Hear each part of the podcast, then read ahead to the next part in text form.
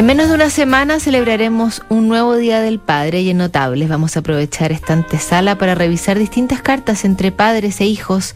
Empezamos hoy con uno de los más preciosos consejos sobre el amor.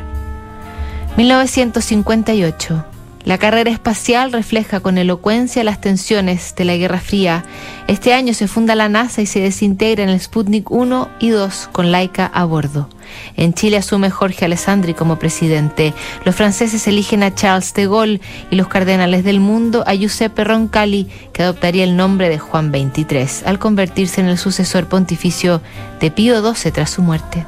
Por entonces, John Steinbeck autor de obras fundamentales como Las uvas de la ira y Al este del paraíso, recibe una carta de su hijo mayor Tom desde el internado en el que les habla él y su mujer Elaine Anderson de una chica, Susan, de quien cree haberse enamorado.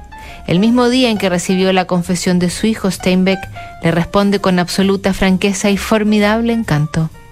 10 de noviembre de 1958. Querido Tom, tu carta ha llegado esta mañana. Te voy a contestar desde mi punto de vista y luego Elaine, por supuesto, lo hará desde el suyo.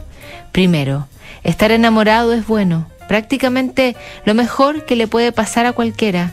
No dejes que nadie lo empequeñezca o le quite importancia. Segundo, hay varias clases de amor. Una es egocéntrica, malvada, avariciosa, egoísta, es la clase fea y mutiladora.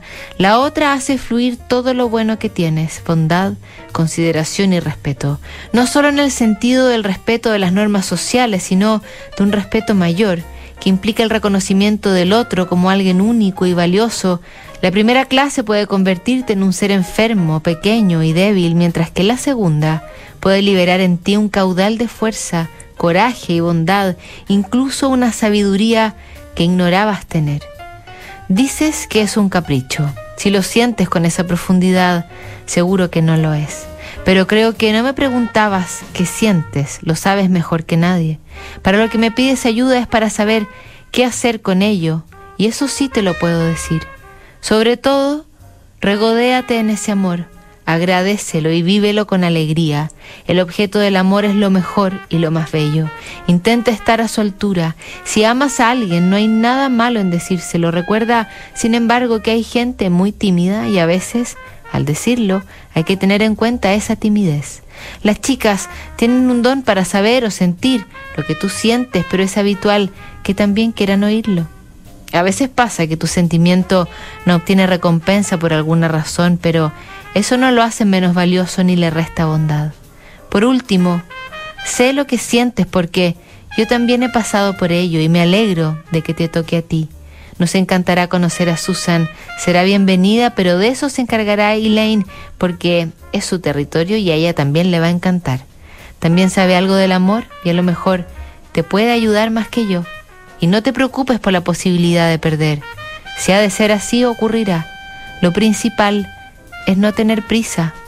Lo bueno nunca se escapa. Con amor, papá. Cuatro años después de enviar esta carta a su hijo de 14 años, John Steinbeck, considerado uno de los autores más importantes de su generación, recibe el Premio Nobel de Literatura. Mañana seguimos revisando más cartas entre padres e hijos aquí en Duna.